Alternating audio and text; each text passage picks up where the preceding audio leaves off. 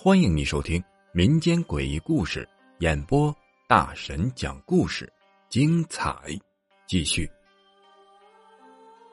上铺的姐妹，今天的故事是一位粉丝发来的邮件，向我们讲述了他所经历的一件诡异的事情。和大家一样，在零几年的九月份，我来到了向往已久的大学校园。和几个素不相识的同学住到了一个宿舍，我们的宿舍呀刚好在一楼，因为是比较早的宿舍，所以当时呢还是上下铺的床位，我刚好得到了一个下铺的位置。睡在我上铺的女生叫做小飞，是一个话不多、很文静的女孩子。起初啊，由于大家还不是很熟悉，晚上熄灯以后，大家也都很少说话。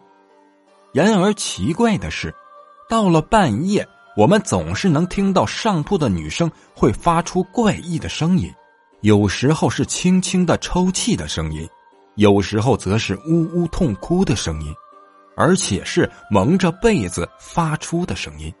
我也不知道她在里面到底发生了什么事情。我一直都有午睡的习惯，有一天中午啊，我刚吃完午饭回到宿舍。却发生了一件可怕的事情。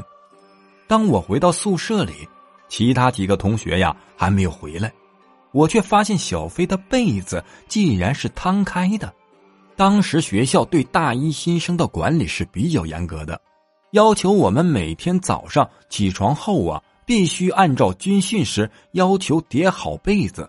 我心里非常纳闷垫着脚尖就往小飞的床上看去。他的被子平铺在床上，里面并没有人，可我却发现呢，靠近他枕头的位置是鼓起来的，像是塞了一个毛绒玩具一样的东西。我控制不住自己的好奇心，伸手啊就把小飞的被子给掀开了，没想到他的被子里突然窜出了一只大黑猫，他大叫了一声，从窗户跑了出去，我被吓得失声尖叫了起来。好半天，心情才平静下来。我实在想不明白，这黑猫是从哪里来的呢？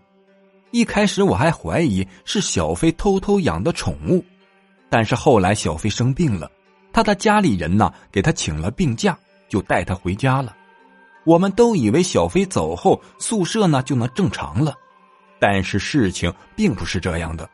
白天去上课的时候，我们总会将门窗关好。就怕有些小狗、小猫的进来。然而呢，小飞走后的第一个晚上，我们就听到他的床上有很重的呼吸声。没有人敢掀开被子，我跟其他的姐妹都是躲在被窝里，一直祈祷那个声音啊快点消失。好不容易挨到天亮，大家才怯生生的起了床。我们爬到小飞的床上。这才发现，那只大黑猫竟然又睡到了他的床上。后来，我们认识了比我们大一届的师姐，跟她聊起了这件事情。师姐告诉我们，这个宿舍之前曾经住过一个女生，因为怀孕被男友甩了，她一时想不开就上吊自杀了。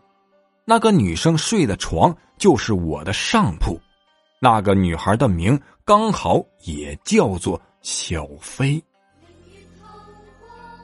本集播讲完毕，感谢您的收听。